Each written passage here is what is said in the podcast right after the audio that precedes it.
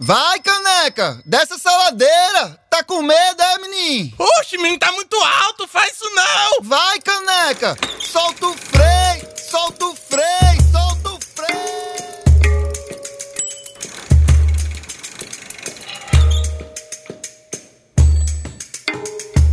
Olá, ouvintes da Rádio Frei Caneca FM. Está começando mais uma edição do programa Solta o Frei Aqui nós debatemos mobilidade, bicicleta, gênero, sustentabilidade, democracia e muito mais.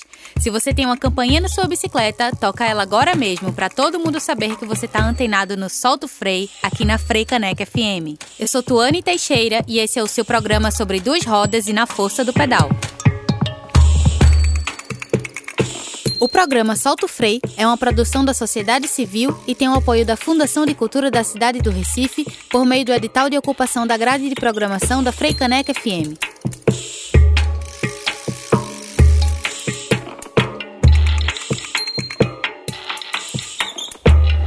Eu vou começar o programa de hoje fazendo uma pergunta que, para responder, eu teria que vasculhar lá nas entranhas da minha mente. Quem é que lembra como eram feitos os nossos pedidos e entregas antes desse crescimento desenfreado dos aplicativos de comida? A pessoa que entregava estava em cima de uma moto ou em cima de uma bicicleta? E quando as mochilas tinham uma cor só, geralmente vermelha, Hoje tem mochila verde, vermelha, azul, roxa, é o arco-íris inteiro, minha gente. Mas quem dera se no final desse arco-íris tivesse um pote de ouro, não é não? Mas a realidade, infelizmente, é dormir na rua e pedalar 12 horas por dia. E se você tá aí na missão da entrega agora, enquanto escuta o Solto Freio na Frei Caneca de hoje, nossa sincera solidariedade e admiração pelo seu corre. A mochila pesada, o sol quente, o busão tirando um fino, a fumaça dos carros, o cliente mal educado. É eita atrás de eita, né não?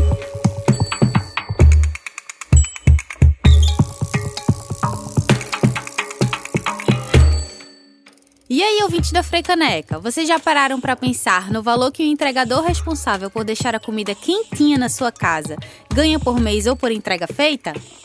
Imaginam os perrengues que eles e elas passam na rua? O Solto Freio vai iniciar logo com a crônica para aquecer a pedalada de hoje. Então sobe aqui no quadro para a gente ouvir uma das crônicas de um ciclo entregador do cicloativista André Couto. Chama-se Porteiro Erudito e você escuta ela agora na voz do autor. Cheguei no prédio e fui logo escutando. Você estuda? Mais ou menos. Tô voltando para a faculdade agora. Vou voltar a estudar psicologia. Eu já estudei direito, mas larguei. Ainda fui para jornalismo e larguei também. É mesmo? Eu adoro ler Nietzsche, sabe? Acho que tenho quase toda a bibliografia dele. Fantástico. Acho que psicologia também vê coisas dele. Pois é. É bem legal mesmo. É meio estranho, não é?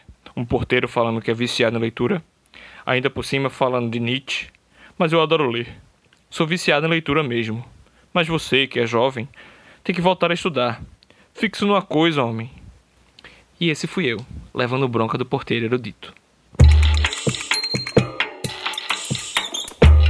Você acabou de escutar a crônica Porteiro Erudito, que faz parte da coletânea Crônicas de um Ciclo Entregador, por André Couto. Nada melhor que começar esse programa já inspirado. E por que não se inspirar um pouco mais com Nietzsche, que conversava diretamente com quem está na bicicleta dizendo: O que não provoca minha morte faz com que eu fique mais forte.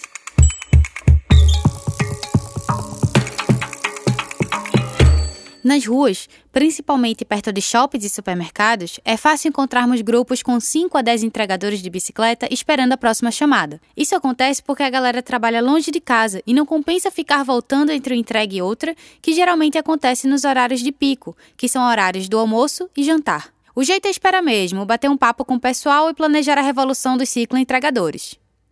O serviço desses trabalhadores se caracteriza pela informalidade. Não tem seguro contra acidente no trabalho, tampouco garantia de salário fixo. A única coisa boa é a panturrilha durinha e a consciência tranquila de não contribuir com a carrocracia. O que essa galera da entrega faz mais parece um cicloturismo, porque são tantos quilômetros percorridos por dia que dava para dar muitas voltas ao mundo. Aí tu me pergunta, o que danado é cicloturismo? A gente te explica, solta aí a vinheta, produção. Cicloturismo é uma forma de viajar e turistar utilizando a bike como único meio de transporte. Usar o modal para viajar proporciona uma viagem mais lenta, só que bem mais próxima de lugares, da natureza e de pessoas. E também é uma profissão, viu? Tem gente que trabalha acompanhando cicloviagens por continentes inteiros, por exemplo. Mas também tem pessoas aqui do nosso ladinho fazendo esse trabalho deslumbrante. É o caso do Laúça Tours, que faz trechos de turismo dentro do próprio Recife. Perfeito para conhecer e sentir a cidade de um novo jeito. Vocês podem encontrar eles no arroba Tours no Instagram. Todo mundo tá um pouquinho mais sabido do universo ciclístico aí? Então bora continuar nosso pedal temático de hoje. Fomos então em busca de cicloentregadores para contar melhor como é essa rotina nesse entre e sai de rua, sobe e desce ladeira, abre e fecha a mochila. Se liga aí no depoimento de Tiago Rasta.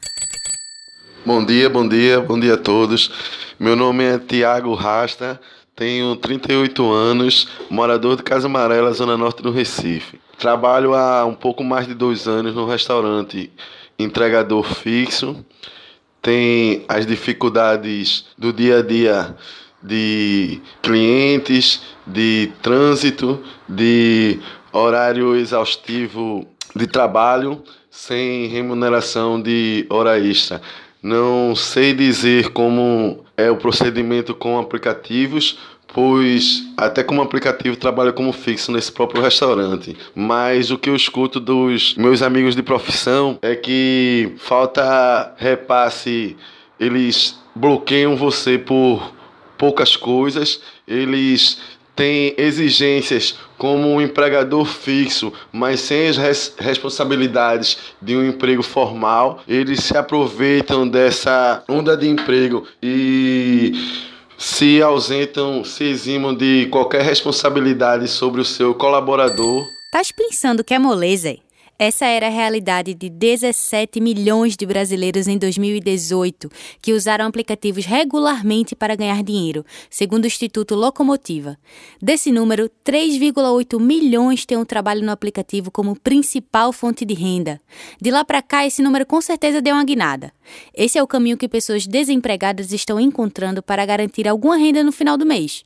A gente é movida a feijão com arroz, mas o quilo do feijão não tá barato não, hein?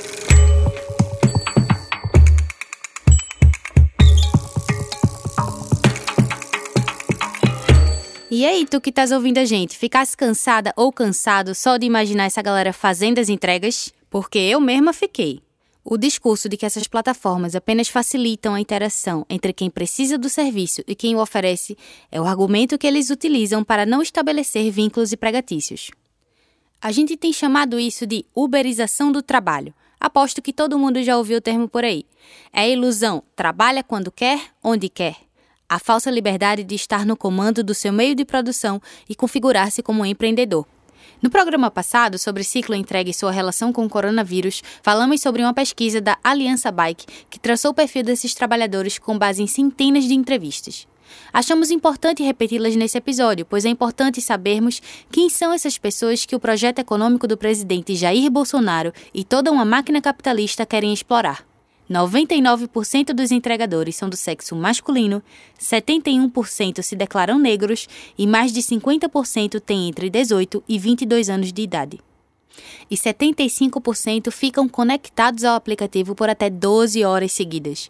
Tudo isso por um ganho médio mensal de 992 reais. O menor valor mensal recebido encontrado no levantamento foi 375 reais, para os entregadores que trabalham 3 horas diárias e o maior foi R$ 1.460 para 14 horas trabalhadas. E no meio de todo esse perrengue, ainda tem que lidar com pneu furado, corrente caída, taxista apressado e motorista de ônibus meio cego, sem contar com as ambulâncias dando susto no meio do caminho. Sendo que o peso da mochila e da bicicleta, esses entregadores carregam sozinhos. Igual o maracatu do nosso querido Chico Science, que pesa uma tonelada. Falando nisso, bora ouvir a paródia feita pelo cicloativista Renato Zerbinato, chamada Minha Bicicleta Pesa Uma Tonelada.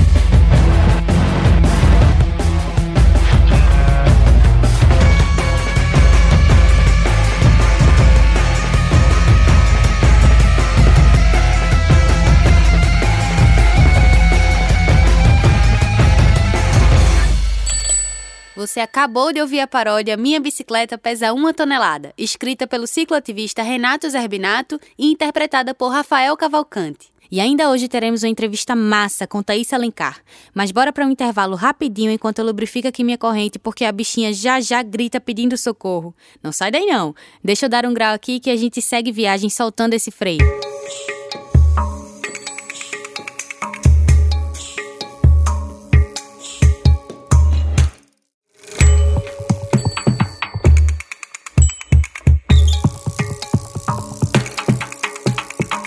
Voltamos com o Solto Freio. Aqui nós debatemos mobilidade, bicicleta, gênero, sustentabilidade, democracia e muito mais na rádio pública da cidade do Recife. Hoje estamos dando continuidade à nossa pedalada do programa passado sobre ciclo entrega. Em um episódio só não dá para falar das incontáveis problemáticas que envolvem essa relação de trabalho. Para contar sobre as dores e as delícias de ser ciclo entregadora, convidamos Thaís Alencar para ser nossa entrevistada de hoje. Ela que trabalha na Corre Ciclo Entregadora ainda dá de cara com o machismo nas ruas. Vê que presepada danada, né não? Bem-vinda, Thaís. É massa te ter aqui conosco. Olá, Tuane. Agradeço também o convite. Olá, pessoal, tudo bem?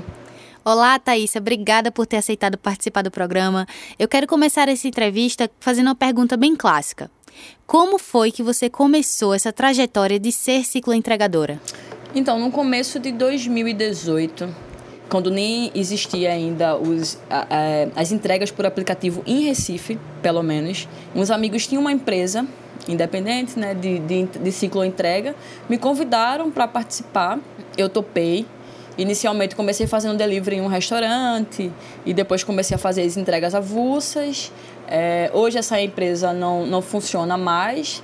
Comecei a fazer as entregas independentes e hoje eu faço parte da Corre, né? E tô aí no dia a dia, nessa luta diária, no trânsito. E quais são, Thaisa, os maiores desafios que você se depara sendo ciclo entregadora na cidade do Recife? Então, a gente está falando de Recife, né? Recife é considerada uma das cidades que tem o pior trânsito do mundo, consequentemente, um dos mais violentos. A gente não tem uma estrutura cicloviária. As poucas leis que existem para a proteção do ciclista não são respeitadas, incluindo a mais comum, que é a distância aconselhada do automóvel para o ciclista, que é de um metro e meio. Então, assim, nunca me senti segura em transitar de bicicleta pela cidade só como um intuito de deslocamento, entendeu? Imagina quando eu virei ciclointegradora, que a gente acaba circulando mais pela cidade, trabalhando é, por mais horas, né? Então, assim, acaba que você fica mais exposto, né? A gente é carente de educação no trânsito. Então, acaba que a gente tem que lidar com certos improvisos mesmo do, do motorista. Então, a gente está pedalando e do nada a gente vem um carro e tira um fino o que a gente acaba, sei lá, levando ao chão. Ou um carro entra numa rua sem ligar a seta, o que acaba causando um acidente. Então, acredito que um dos grandes desafios é a gente não ter uma estrutura mesmo, uma cidade estruturada para o ciclista, entendeu? Então, torna bem difícil o dia a dia do ciclo entregador, entendeu? E ainda mais para a mulher, né, que ainda enfrenta o machismo além da insegurança do trânsito. Exatamente. Então, a gente já tem uma cidade não estruturada. Então a gente como mulher a gente sabe que independentemente de estar trabalhando em cima de uma bicicleta, de estar andando a pé, de estar andando de ônibus, a gente está sofrendo assédio. Então assim, é agravante no nosso sentimento de vulnerabilidade. Então a gente tem que estar tá se perguntando o tempo inteiro: ah, mas será que se eu for trabalhar nesse horário, eu vou estar tá me colocando numa, numa situação de risco? Será que eu posso pegar essa rota? Será que eu não posso pegar essa rota? Será que eu, como mulher, eu devo sabe? Então, assim, é, são situações e limitações que as mulheres encontram potencializadas, sabe, no nosso dia a dia. Então, é difícil. Com certeza, e é muito importante que o nosso poder público se atente a essas dificuldades, né, do nosso dia a dia e do dia a dia dessa classe. É, Thaís, a gente está ciente que você não tem vínculo com nenhum aplicativo de entrega. E eu gostaria de saber o porquê dessa decisão. Porque, olha, para gente, a gente falar em entrega por aplicativo, nessas empresas de aplicativo, a gente está falando de desvalorização de trabalho, a gente está falando de desumanização, a gente está falando de trabalhar sete dias por semana, 14 horas por dia. Então, assim, é desumano, entendeu? Eu não, também não estou dizendo que as entregas é, é, independentes, as empresas independentes de entrega também sejam valorizadas, também não são valorizadas, mas você ainda consegue estipular um preço que você acha que é um pouco mais justo do que é pago normalmente pelas empresas de aplicativo, entendeu? Eu não preciso estar tá, trabalhando o que eu receberia em uma entrega, eu teria que trabalhar, sei lá, três, quatro entregas para um aplicativo para receber a mesma coisa, entendeu? Então, assim, é desumano, é desigual, entendeu? Como você acha que estaria agora, nesse contexto de pandemia, se estivesse vinculada a um aplicativo de entrega? Eu estaria exposta ao vírus, assim como eles estão. É, e ainda muito mais, porque a demanda nesse período, ela, sei lá, triplicou porque os restaurantes sem funcionar, os lugares sem funcionar, então o que as pessoas fazem? Vamos pedir entrega. Os supermercados, a mesma coisa. Você hoje, por exemplo, você tem supermercado que você vai que tem filas de, de caixa só para rap, entendeu? Porque é, é assim que tá funcionando as coisas hoje em dia. Então, difícil, né? É complicado. E, Thaisa, dá para sobreviver de ciclo entrega? Principalmente de forma autônoma ou em coletivo com outros cicloentregadores? Olha, é, dá para sobreviver? Dá. Ganhando bem e trabalhando ok? Não. Porque a gente fala de cicloentrega, a gente está falando de um modelo empregatício completamente informal, onde o trabalhador ele não está assegurado por nenhuma lei, por nenhum tipo de segurança estrutural. Então, assim, por ser um serviço completamente desvalorizado sabe? Como eu havia falado, a gente tenta pedir, como a gente é, é, empresa independente, a gente tenta cobrar um preço que a gente acha um pouco mais justo. E olha que é um preço barato, sabe? Porque se fosse realmente um trabalho reconhecido e valorizado, a gente conseguiria receber um pouco mais, entendeu? Fora também se priorizassem também, vissem a entrega de bicicleta como sei lá, priorizar a, a questão sustentável também, porque ninguém vê por isso, né? Ninguém olha pelo lado sustentável da coisa. Né? Então, assim, mas falando de forma geral, não só de entrega independente como entrega de aplicativo, principalmente para entrega de aplicativo que eu acho muito grave, né, para essas pessoas que elas têm que trabalhar muito para conseguir manter uma renda mínima mensal, que é absurdo, mas assim, sobreviver dá, mas não de forma humana, sabe? E justa. Como você acha que poderíamos mudar esse cenário para melhorar a qualidade de vida dos trabalhadores dessa categoria e não só nesse período de pandemia? eu acho que a primeira coisa e a mais importante seria o reconhecimento desses trabalhadores. O Estado não pode fechar os olhos para essa realidade, entendeu? Porque atualmente a gente, enquanto a taxa de desemprego aumenta, os aplicativos dão possibilidade de, entre aspas, emprego. E não existe deixar milhares de trabalhadores na informalidade.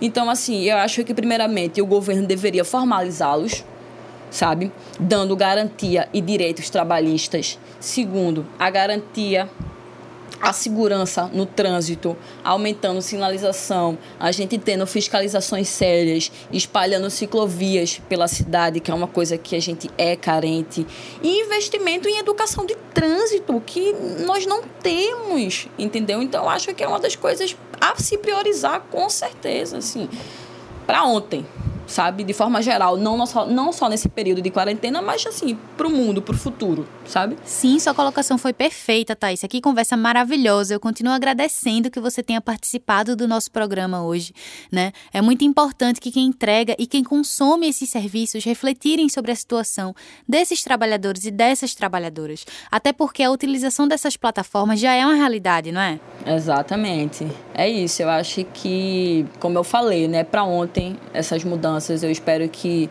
quem escute não só os ciclo entregadores e entregadoras, mas assim, que tenha um outro tipo de apelo também, que a gente consiga mais espaço, né, na, na, na cidade em geral. Sim, como que conseguiríamos tornar essa relação mais humana, né? Mais humana e justa. É, eu acredito que o caminho e, sobretudo, o nosso papel enquanto pessoas que consomem esse tipo de serviço seja cobrar por um salário mais adequado mesmo para esses profissionais inicialmente. Exatamente. Humanizar a coisa mesmo. E até a gente mesmo, como consumidor, priorizar isso. Porque a gente consome, a gente pede coisas, né? A gente utiliza aplicativos. Sim, com certeza. E com isso a gente vai se encaminhando para o final dessa entrevista. A Thaís Alencar nos mostrou que na bicicleta a gente consegue sim vencer vários desafios. E pode vencer essa carrocracia, o patriarcado, a precarização do trabalho, além de transformar as cidades em ambientes mais humanos, democráticos e sustentáveis.